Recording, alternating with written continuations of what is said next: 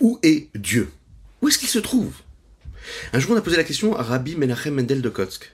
Dites-nous, où est-ce qu'il se trouve? Il répondit comme ça. Dieu se trouve là où tu lui permets d'entrer. Vous êtes déjà entré dans une pièce où le soleil brille, passe à travers les différentes fenêtres qu'il y a dans cette pièce.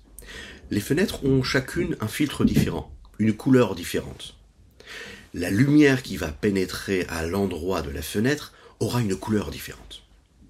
Est-ce que c'est la lumière qui est différente ou est-ce que c'est le reflet qui passe à travers la couleur de la fenêtre qui va être différent? En effet, le soleil c'est le même, la lumière c'est la même. En effet, ce qui change, c'est les différences de couleurs qu'il y aura sur les différentes fenêtres. Eh bien, la présence de Dieu, elle est partout pareille, de la même manière.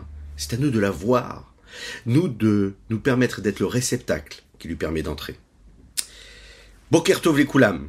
Bonjour à toutes et à tous, infiniment heureux de vous retrouver en cette magnifique matinée que Dieu nous offre sur la terre pour partager ensemble le Tania du jour.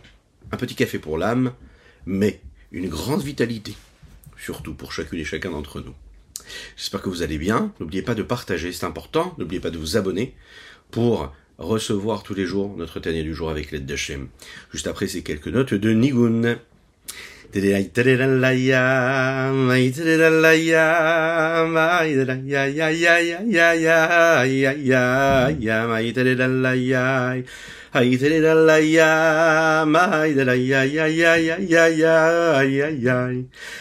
did it la ya, I did it la ya, I did it ba dum ba dee da dum ba ba ya ya ya, I did it la ya, I did it la ya.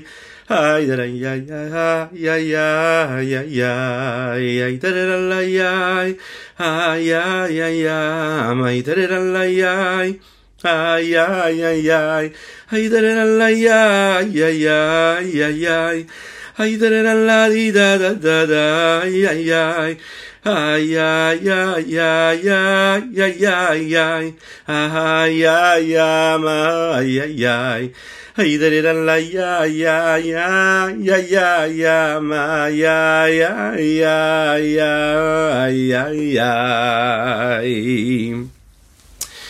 Ça tombe très bien en ce moment, nous étudions le Tanya, et, et, dans le Chitat, dans la partie du Chumash du jour, nous étudions aussi ce qui était le Mishkan, ce qu'il y avait dans le Mishkan. Et dans le Mishkan, il y avait la présence de Dieu. Et nous le savons, le Tanya nous le dit. Euh, la Shrina, c'est chacune et chacun d'entre nous. Le Mishkan, c'est chacune et chacun d'entre nous. On doit faire en sorte que notre vie soit un lieu de résidence où Dieu pourra briller à l'intérieur. Comment est-ce qu'on fait pour que notre corps soit ce réceptacle pour la présence d'Akadosh la présence de la Shrina? On sait que le Tanya parle de ce fameux Benoni. Nous, on se rapproche de ce Benoni, de celui qui est, euh, allez, entre le tzaddik et le rachat. Il n'est jamais rachat, mais il n'est pas tzaddik non plus. Il fait tout ce qu'il faut, mais il est quand même travaillé par ce combat permanent. Le Rabbi Shlomo Zalman ici nous dit quel est le but essentiel de créer cet homme-là ici-bas, puisque jamais il ne pourra enlever, retirer la présence du mal en lui, de ce mauvais penchant. Quand même, il doit être présent.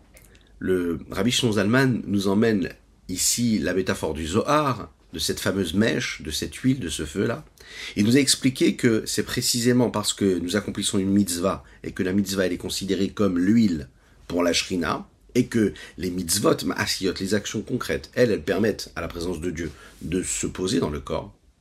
C'est une forme de consolation pour les bénonymes, pour celui qui travaille tous les jours, qui travaille tout cela avec ce yetzer, ce mauvais penchant, qu'il est là, qui ne le lâche pas.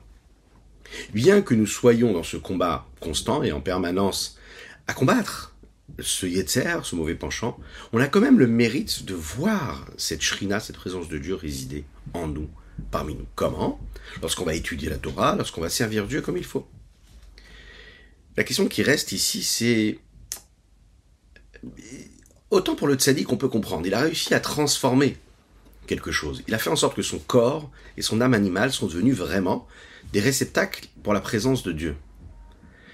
On a compris qu'il n'était euh, qu'utile à, et qu'utilisé d'ailleurs, que pour ce qui est de la sainteté, jamais pour autre chose. C'est la chose qui les intéresse. Donc si c'est la seule chose qui les intéresse à travers tous les moyens corporels, physiques qu'ils ont, alors la Shrina, peut résider parmi eux.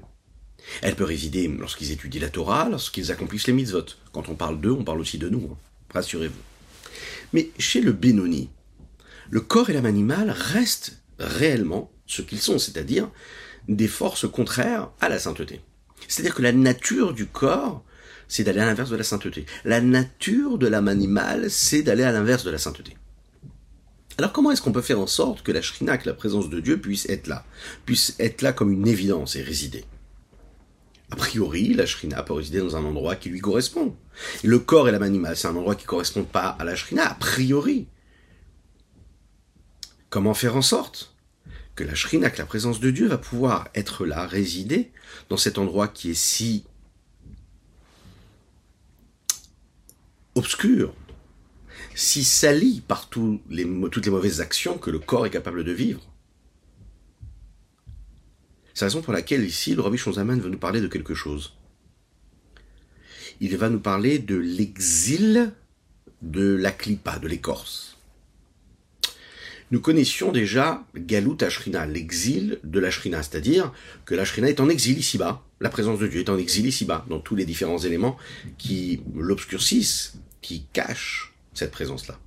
Ici, il va nous parler de l'exil de la clipa, de cette écorce-là. L'idée même de l'exil, c'est qu'il y a quelque chose dans un endroit et qui ne peut pas s'exprimer. Être en exil, c'est être un corps dans un endroit enfermé, bloqué, avec des chaînes, des barrières. Ça peut être quelque chose de beaucoup plus spirituel. Ça peut être un exil et des chaînes psychologiques, intellectuelles. Ça peut être aussi parfois des chaînes et des blocages émotionnels les chaînes et les barrières ne sont pas seulement des chaînes et des barrières physiques. L'exil, ça n'est pas juste être en exil par ce corps et dans le corps, ça peut être aussi l'exil de l'âme dans le corps. L'exil de la Shrina, c'est cette entité-là, et cette réalité dans laquelle on verra la Neshama, l'âme divine, euh, ben, se soumettre, se soumettre au dictat du corps et au dictat de l'âme animale. C'est-à-dire qu'à la place et en lieu d'accomplir la volonté d'Hachem, j'utilise la force de mon âme pour faire l'inverse de la volonté d'Hachem, que Dieu nous en préserve. L'exil de la clipa, c'est lorsqu'un homme est capable de se renforcer, d'aller à l'inverse de son yetzer, de son penchant, et de ne pas laisser le penchant s'exprimer. Il n'a plus droit au chapitre, c'est l'âme divine est fixe, et en fonction de cela, il accomplit la Torah, il accomplit les mitzvot de manière totale, complète, parfaite. À ce moment-là, la clipa, l'écorce et l'âme animale, elles se trouvent en exil. Où ça? Dans l'âme divine. Et c'est l'âme divine qui les enferme. C'est en fait ce qui se passe chez le Benoni, et on peut dire ce qui se passe chez, en général, plus ou moins, et chacune et chacun d'entre nous. Dès l'instant où l'âme animale est en exil, alors sa réalité, c'est qu'elle n'empêche plus à la, shrina. Elle ne permet, elle, elle empêche plus la shrina de résider, la présence de Dieu d'être là, puisqu'elle ne le maîtrise pas, puisque c'est elle-même qui est maîtrisée par les forces de la l'âme divine. Mais il faut quand même savoir qu'il y a une différence entre l'exil de la shrina et l'exil de la klipa, de l'écorce négative. Lorsque la shrina, la présence de Dieu, réside ici-bas sur l'âme, alors elle devient un réceptacle qui, elle, cette Neshama-là, permet à cette, à cette Shrina, cette présence de Dieu, d'être là, de perdurer. La Shrina entre, elle réside dans l'intérieur même de l'âme. Elle euh, s'intègre réellement et la Neshama, l'âme, peut ressentir la présence de Dieu. C'est ce qui nous arrive, nous, tous les jours. Vraiment, quand on fait une belle tfila, on étudie la Torah, on fait une belle mitzvah, on sent que la Shrina, elle Maintenant, lorsque la shrina réside sur le corps et sur l'âme animale, elle est là, mais de manière beaucoup plus superficielle. Elle ne, s'intériorise pas, elle ne s'intègre pas dans les profondeurs. Le corps ne va pas ressentir de façon profonde cette présence-là. Pourquoi? Parce qu'en fait, le corps et l'âme animale ne sont pas encore transformés en sainteté pour pouvoir recevoir une lumière si grande et si forte. L'intensité est la même, la lumière est la même, la seule différence est le réceptacle. Est-ce qu'il conçoit, est-ce qu'il reçoit comme il faut?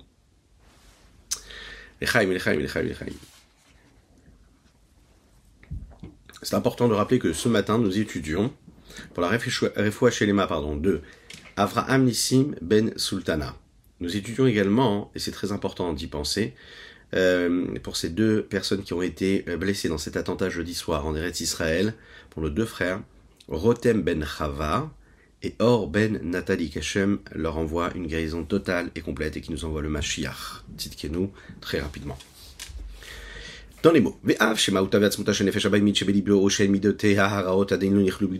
et bien que l'essence même de cette âme animale qui est dans son cœur, c'est-à-dire l'expression de ce qu'est l'âme animale à travers ses différents traits de caractère, ses différentes tentations, et bien qu'elle ne soit pas inclus dans la sainteté. Bikol makom, mais et kafiam, dès l'instant où ces vertus mauvaises se sont soumises à la à la sainteté, ou al amen, elles acceptent, elles répondent amen, elles acquiescent, ou maskimin ou mitratzin la asiyat mitzvah, elles sont d'accord, elles acceptent d'accomplir la mitzvah, parce que c'est bien le corps qui accomplit la mitzvah, eh bien, l'idée hitgabut nafshua elokit grâce à la force, à la puissance et au renforcement que va avoir l'âme divine qui se trouve dans le cerveau, qui lui va maîtriser le cœur.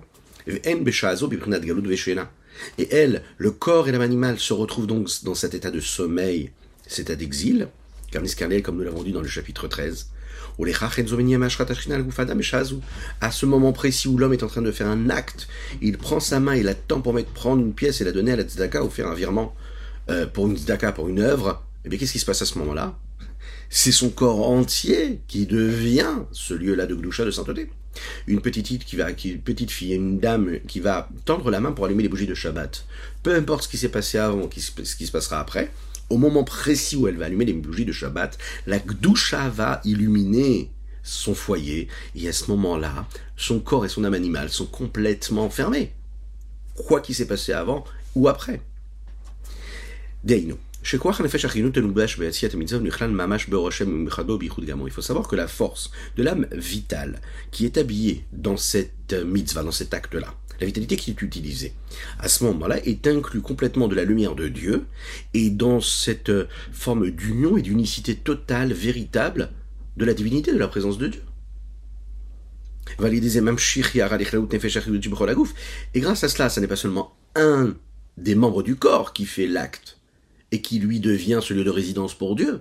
Mais non, la vitalité de, de, la main, elle est, euh, elle est attachée à la vitalité qu'il y a dans tout le reste du corps. On ne peut pas dissocier un des membres du corps. Donc, c'est tout le corps qui est en train d'accomplir la mitzvah. C'est peut-être que, la main, mais c'est tout le corps, puisque la, main est rattachée au corps. Vigamal Gashmi, dans le corps matériel également. Donc cette vitalité qui traverse le membre du corps qui est en train de faire telle ou telle mitzvah, prend avec lui tout le corps entier.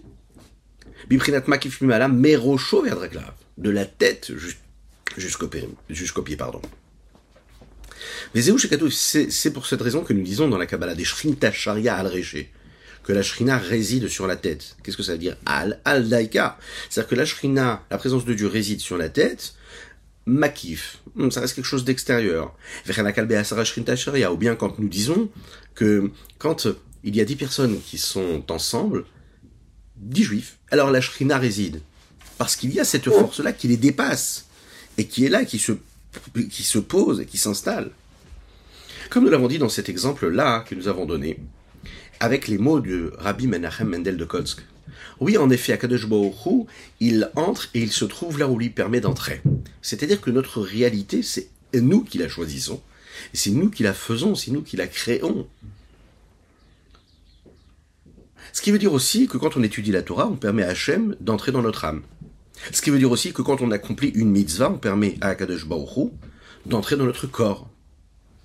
La question c'est, si la Shrina, la présence de Dieu, rentre en chacun d'entre nous en fonction de ce que nous sommes, c'est-à-dire une fois dans notre âme et une fois dans notre corps, euh, parfois grâce à ce membre-là, parfois euh, grâce à un autre membre, euh, parfois c'est de manière beaucoup plus superficielle, et parfois de manière beaucoup plus profonde et intégrée.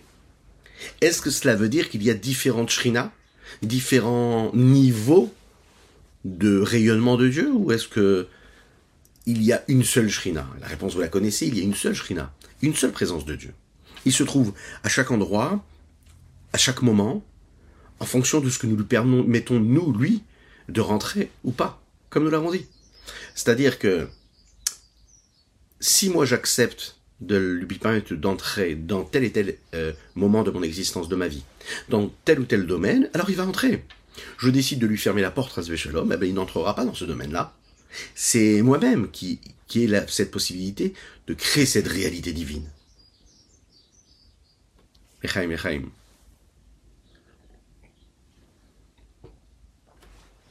Un jour, il y a eu ce dialogue-là. Un impie qui a demandé une fois à Rabban Gamliel, dans la Gemara, dans le Talmud, comment est-ce qu'on peut dire que la Shrina réside dans chaque, à travers ces dix personnes-là? Se trouvent On l'a dit tout à l'heure, lorsqu'il y a dix juifs, la Shrina réside chez les, chaque, chez les, dix, les dix personnes. Il a posé la question, il a dit, mais comment est-ce que la Shrina, elle peut être et se poser sur chacun? Vous avez plusieurs Shrinas, vous avez qu'un Dieu. Alors comment est-ce qu'il peut y avoir dix Shrinas différentes? Il a répondu, il lui a dit, c'est comme le soleil le soleil est unique. Et pourtant, il va entrer à travers et traverser différentes fenêtres. La shrina, elle est unique, et en fonction de la taille de la fenêtre, de son positionnement, en fonction du filtre hein, qu'il peut y avoir, si c'est un filtre de couleur, si c'est un filtre qui, qui estompe la lumière ou pas, qui lui permet de traverser ou pas, eh bien la lumière sera différente. Mais la lumière qui, elle, traverse les fenêtres, c'est toujours la même. C'est le même soleil. Lorsque l'on prend par exemple un café pour l'âme, alors là aujourd'hui nous avons un verre qui lui n'est pas transparent. Mais imaginez, un café pour l'âme transparent.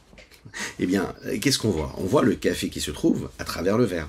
D'accord. Si on décide de prendre un verre qui a une couleur particulière, le café, lui, aura une autre couleur. Mais est-ce que ça veut dire que le café n'est pas le même? Non, c'est toujours le même café. Ouais. La différence, c'est le réceptacle, c'est le verre, de quelle couleur il va être? Ok. Eh bien, la présence d'Hachem, c'est la même. La Shrina, elle va résider de manière différente. Elle a parfois une couleur différente. Parfois, elle est beaucoup plus révélée, dévoilée. Ici, elle va être un peu plus estompée. Des fois, elle apparaît à travers ce membre, des fois dans un autre membre. Mais, au grand jamais, il y aurait une différence. La Shrina reste la même Shrina, sans aucun changement. Vine. Chaque fois que nous parlons d'un niveau de lumière de Shrina qui réside et qui illumine, qui éclaire et qui irradie notre existence,